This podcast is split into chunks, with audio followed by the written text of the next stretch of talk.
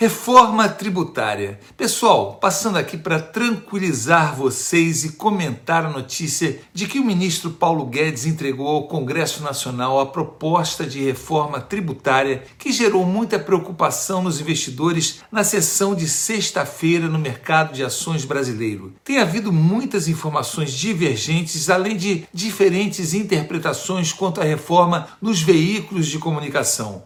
Então preste atenção. Basicamente, a proposta prevê que as operações no mercado de ações terão apuração trimestral no imposto de renda, além da alíquota ser de 15% para todos os mercados ligados à bolsa. Além disso, a tributação sobre os rendimentos de fundos imobiliários cairá de 20% para 15% para todos os investidores. Por outro lado, a distribuição de lucros sob a forma de dividendos passará a ser taxada em 20% na fonte de acordo com a proposta enviada ao Congresso Nacional, sendo que apenas micro e pequenas empresas terão a isenção na distribuição, mas para valores até 240 mil reais por ano, o que corresponde a 20 mil reais por mês. Os juros sobre capital próprio deixarão de existir e a alíquota geral de imposto de renda para pessoa jurídica de grandes empresas cairá de 34% para 29%. Lembrem-se de que esses detalhes da reforma tributária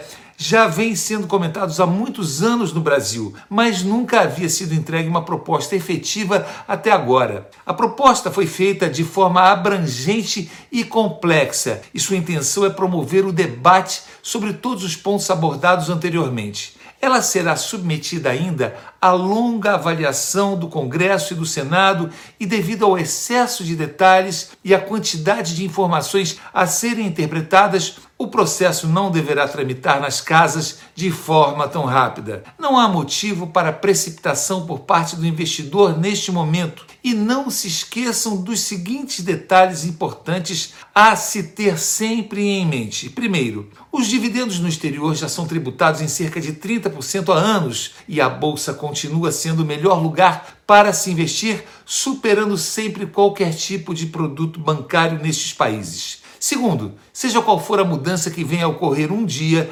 lembre-se de que se a bolsa de valores é muito boa, ela eventualmente poderá ficar apenas um pouco menos boa. Apenas isso. E terceiro, de acordo com os comentários anteriores do ministro Paulo Guedes, a reforma tributária visa aumentar a capacidade produtiva do mercado, o que poderá reverter em rentabilidade dos dividendos sobre os lucros que compensam as mudanças, como ocorre já no exterior, onde as economias são fortes. É preciso fortalecer a indústria e a economia. O foco da reforma é desonerar a produtividade e incentivar o empreendedorismo. É preciso entender que o mercado de ações é e será sempre o único lugar onde investimento é realmente investimento. Temos que crescer com as empresas e, se é bom para elas, será sempre bom para nós investidores, sócios acionistas. Fiquem ligados para mais informações sobre a reforma tributária